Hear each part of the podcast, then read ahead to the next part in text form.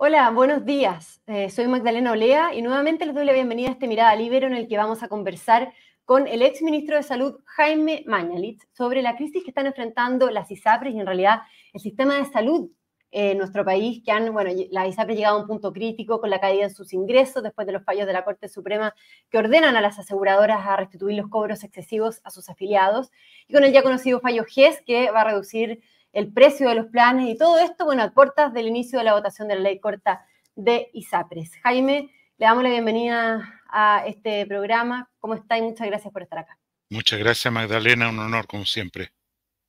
Muchas gracias, Jaime. Bueno, preguntarle su mirada, que nos cuente sobre la situación a la que hemos llegado con la crisis de la ISAPRES, que en realidad se extiende más allá de solo la ISAPRES, ¿no? Más bien eh, eh, es una crisis en el sistema de salud. Conversábamos al principio y usted me comentaba justamente este punto.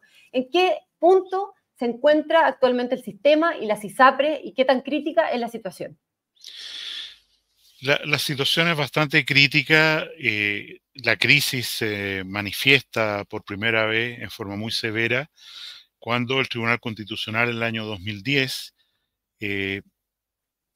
tomando en cuenta la libertad de elección consagrada en la Constitución. Ojo, la actual Constitución o otra que la reemplace sostiene que las personas tienen libertad de elegir a qué sistema acogerse, sea este privado o público.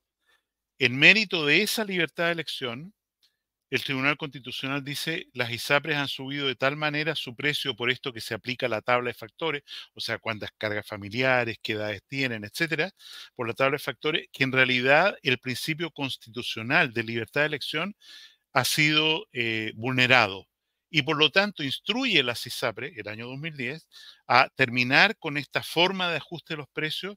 ¿Por qué? Porque impide la libertad de elección consagrada en la Constitución. Ese es el mm. argumento del Tribunal Constitucional. A partir de eso, el año 2011 se presentan proyectos de ley para reformar el sistema de salud chileno, tanto FONASA y SAPRE. Desgraciadamente, ya desde esa época hay una visión muy dogmática de parte de la izquierda, en el sentido de que Chile tiene que migrar o el único sistema posible para Chile es un sistema únicamente público, regido, financiado por el Estado a través de cotizaciones e impuestos.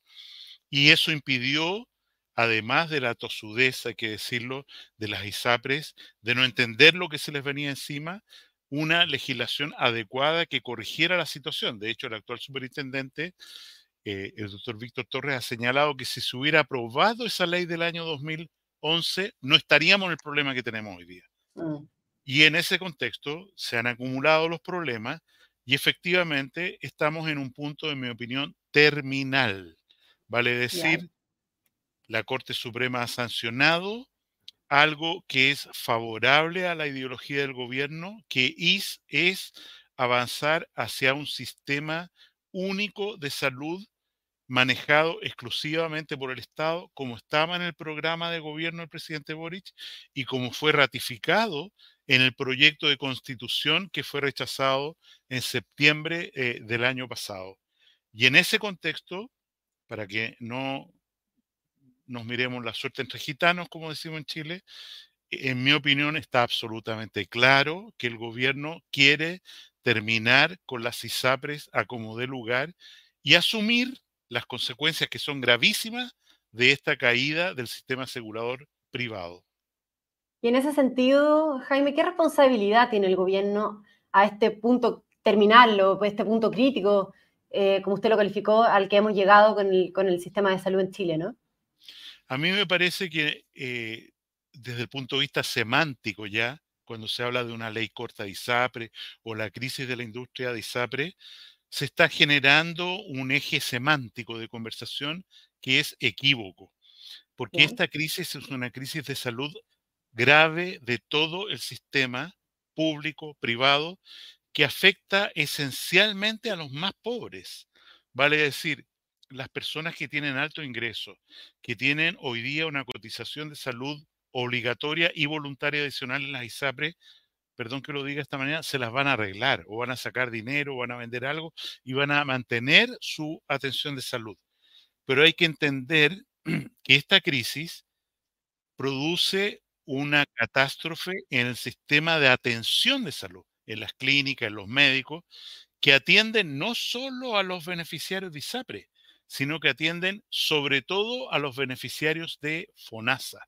Y estos beneficiarios de FONASA, en la medida en que estos centros médicos, consultas médicas, clínicas vayan quebrando, cerrando, disminuyendo camas, no van a encontrar cómo resolver su problema.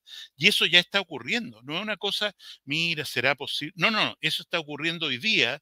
Listas de espera que conocemos y no repito los números como son, muertos en lista de espera, eh, empobrecimiento, todo lo que significa la crisis del sistema de salud, que en mi opinión el gobierno está dispuesto a aceptar y tomar como un costo eh, una víctima colateral, por así decir, de esta lucha ideológica por imponer un sistema único público de salud.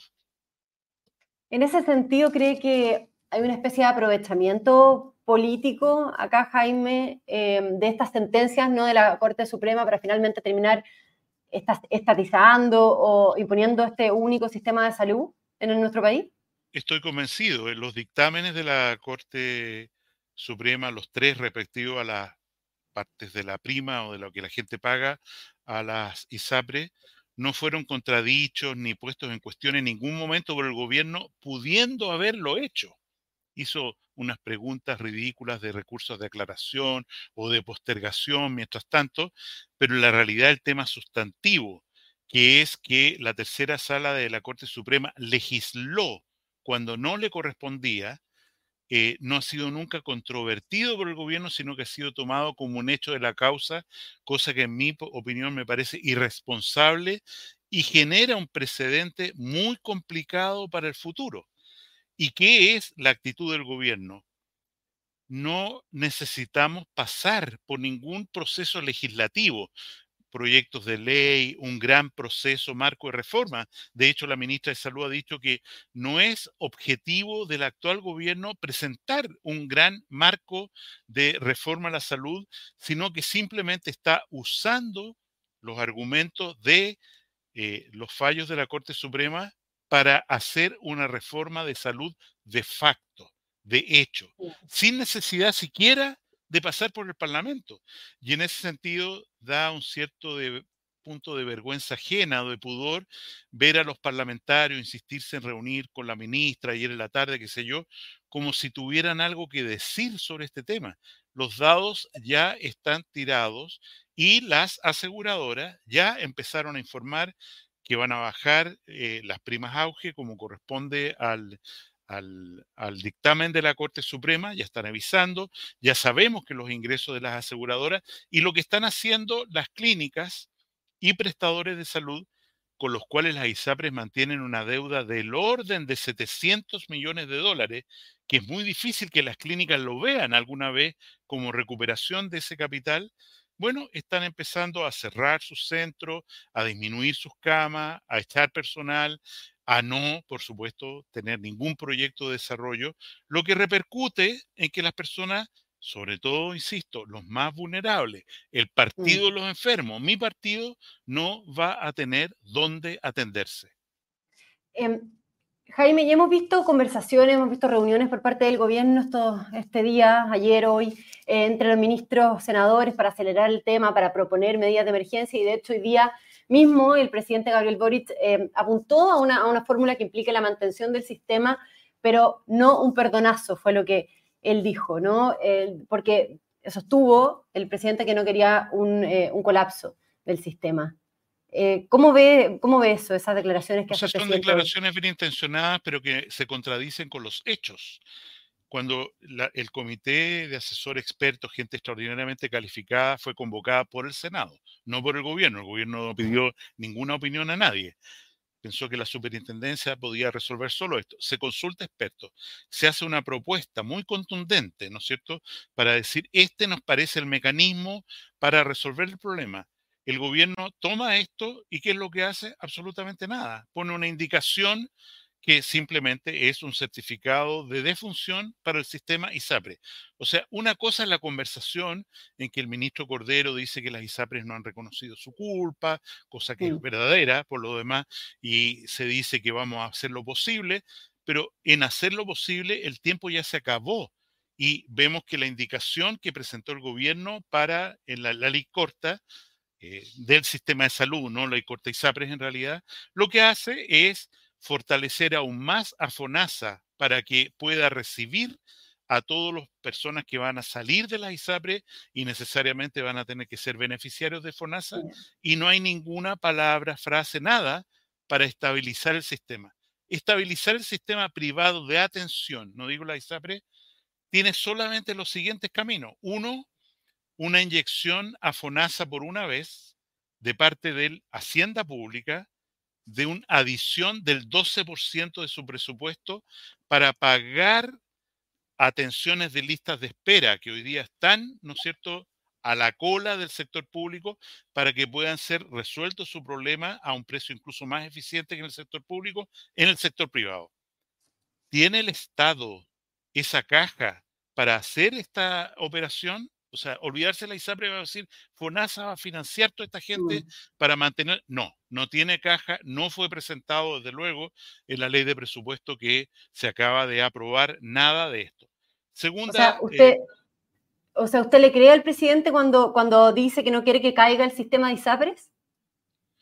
O sea, yo, yo creo que efectivamente es posible que él crea que no es bueno que caiga, pero no veo ninguna medida concreta del Ministerio de Salud, de la Superintendencia de Salud, del Ministro de Hacienda que diga para que este deseo del presidente de que no caigan las ISAPRES y a la cola prestadores de salud que dan atención a beneficiarios de FONASA, no veo nada concreto. Yo veo una expresión de buenos deseos y el tiempo se acaba.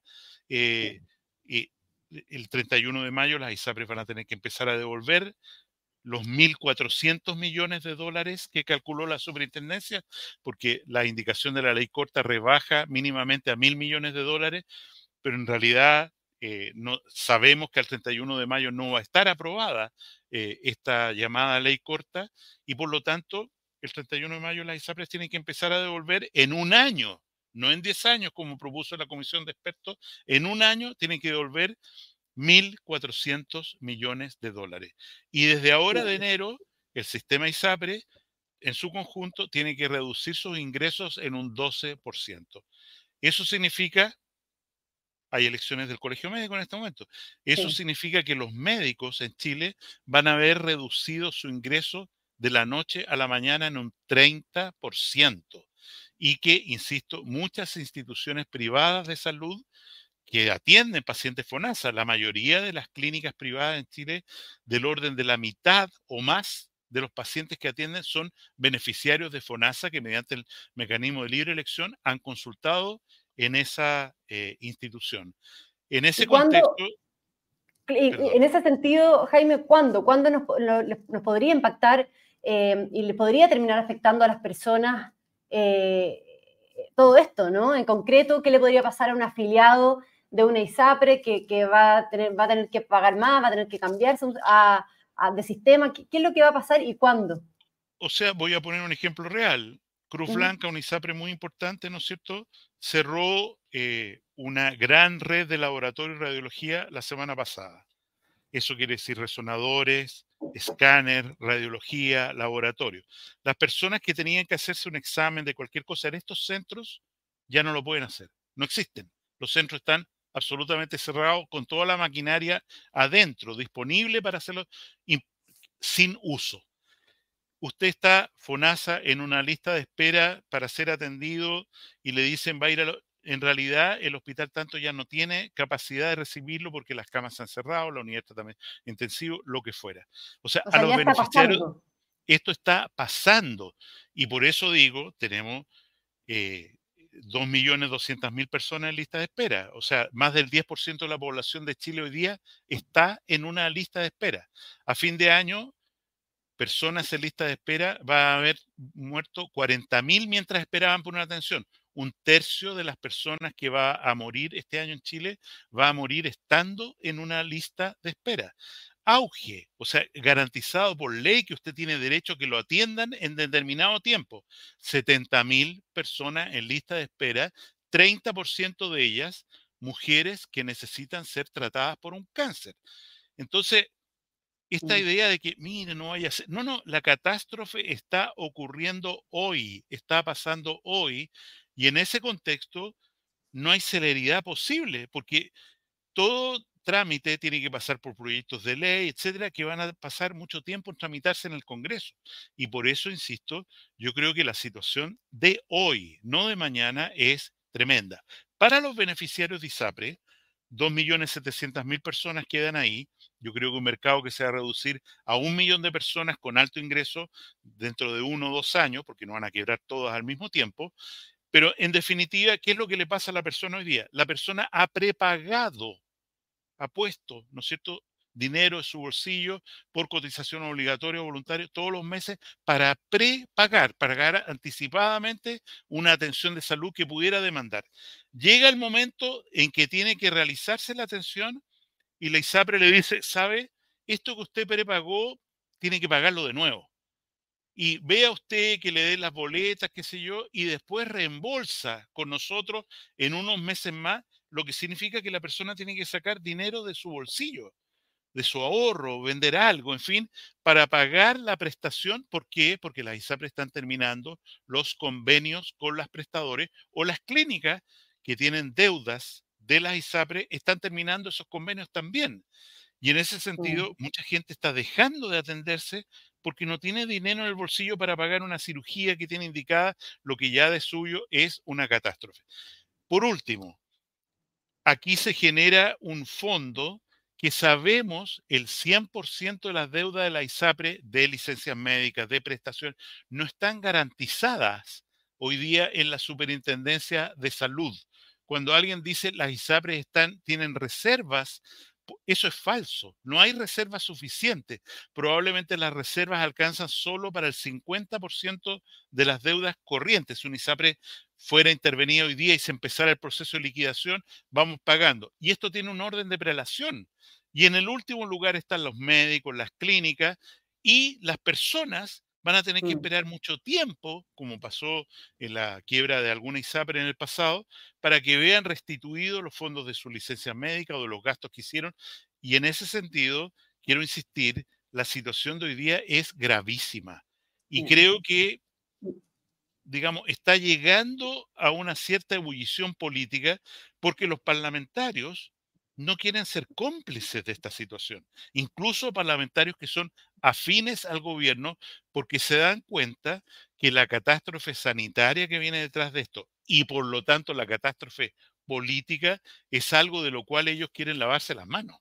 Mm, y, en ese sentido, Jaime, ¿cómo, ¿cómo, calificaría usted la actuación de la ministra de Salud, Jimena Aguilera, que comentábamos eh, de una entrevista en el Mercurio el fin de semana? decía que el tema estaba ideologizado, que ha habido tantas veces que, eh, decía, la voy a citar acá, que te dicen que están en una situación crítica que cuesta creerlo, refiriéndose a las eh, ISAPRES. Y admitió también que no, había visto el detalle de las propuestas de, mm, la Comisión de Salud, ¿no? que le habían eh, hecho llegar a ella justamente para avanzar en una reforma. ¿Cómo, ¿Cómo calificaría la actuación de la ministra? Yo la situación política la veo de la siguiente manera este proceso de estatización completa de, la salud está dirigida por el eh, jefe del segundo piso, eh, CRISPI. participan como asociados a esta propuesta el director de FONASA, don Camilo Cid, el superintendente de salud. Ellos tienen el mando. La ministra una y otra vez ha sido marginada de este proceso ella aparece ahora porque precisamente todo el mundo está diciendo dónde está la ministra. Y la ministra aparece, ¿no es cierto?, dando un discurso no muy feliz, para ser eh, honesto, que dice yo no creo que, oye, eh, en medicina uno estudia algo de contabilidad. Esta cuestión no se sostiene por ningún lado. Mm. O sea, cualquier persona, y por supuesto el ministro Hacienda lo sabe, eh, hasta el ministro de Justicia lo sabe y por eso están participando del debate. Y lo que yo escucho del superintendente el día de ayer es una, una, sugerencia. Dice, mire, yo creo, sí, es cierto que va a haber un problema, pero yo creo que los dueños de la ISAPRE deberían capitalizar. O sea, a ver, a ver, un momentito, señor superintendente. Usted dice, una ISAPRE en Chile, su propietario es BUPA, una asociación de aseguradores de salud del Reino Unido, sin fines de lucro, que maneja fondos de trabajadores de salud del Reino Unido. Usted está diciendo que el directorio de BUPA en Inglaterra tome la decisión de entregar mensualmente, voy a decir cualquier cifra, millones de dólares durante 10 años de fondos que pertenecen a trabajadores del Reino Unido para financiar el sistema de esta ISAPRE en Chile? Fíjese que como que no suena. Fíjese que hay dos ISAPRE acá cuyo dueño eh, transa en la bolsa de Estados Unidos y maneja fondos de Medicare, del fondo público del Estado norteamericano. Usted está diciendo que esta gente que tiene que responder a las calificaciones de bolsa y que tiene que responder, derive dineros del Estado norteamericano, fondos subsidiados para los enfermos de Estados Unidos, para pagar las dos ISAPRES que tiene acá. O sea, es una comedia de equivocaciones, nadie está hablando en serio. Jaime, y, eh, tenemos que ir eh, finalizando la conversación. Em, preguntarle, por último, digamos, ¿cómo ve usted, que usted lo mencionó, las elecciones del colegio médico, que duran cuatro días, pero comenzaron ayer, ¿no? Estas, estas elecciones. Eh, ¿Qué tan relevantes son en esta materia? están compitiendo Ana María Arriagada, hija del exministro Genaro Arriagada, y Renato Acuña, ¿no? ¿Cómo lo ves? Eh, los colegiados, yo soy colegiado del Colegio Médico, los colegiados votamos tres votos, la directiva nacional, el consejo y la, en el caso de la región, ¿no es cierto? En este caso la región metropolitana, eh, por la directiva del Colegio Médico Regional. El Colegio Médico es un actor relevantísimo en la política sanitaria chilena. Y a mayor abundancia se puede ver lo que ocurrió en el periodo del gobierno anterior y del gobierno actual. Durante el gobierno anterior tuvimos un colegio médico extraordinariamente comprometido políticamente, al punto que su presidenta llegó a ser ministra del Interior eh, de la República, comprometido, ¿no es cierto?, en criticar, romper, destruir, hacer todo lo posible por ser un liderazgo eh, gremial de oposición. Las políticas de salud chilena siempre se han orquestado en tres eh, ejes. el Ministerio eh, de, Salud, la Escuela de Salud eh, Pública de la Universidad de Chile y FONASA. En ese contexto es muy importante entender que el colegio médico es un actor fundamental de la política sanitaria chilena y siempre lo ha sido. Y como estaba diciendo, antes teníamos un colegio, colegio médico capturado por la izquierda radical, completamente opositor y intentar destruir el gobierno del presidente Piñera. Ahora tenemos un gobierno con un colegio médico completamente silente. Su secretario general, su presidente no tienen voz esto no es que no tengan voz, es que son asociados a la mirada estratégica que tiene el gobierno respecto al tema de salud. Y en ese contexto, esta elección es esencialmente, de nuevo, política. No es por elegir por amigo, no es, es qué rol quiero que cumpla en la política sanitaria el Colegio Médico de Chile. Esa es la pregunta para los colegiados. Perfecto. Eh, Jaime Mañalich, le agradecemos por darse el tiempo, por haber conversado con nosotros ¿no? en este tema tan relevante para la salud pública de nuestro país. Vamos a estar muy atentos también a lo que ocurra en este ámbito. Muchas gracias, Jaime. Un gran abrazo. A usted, muchas gracias, Magdalena. Muchas gracias y a todos también quienes nos sintonizaron en este Mirada Libero. Que tengan un muy buen día, una muy buena tarde. El Libero, la realidad como no la habías visto. Haz que estos contenidos lleguen más lejos haciéndote miembro de la red Libero.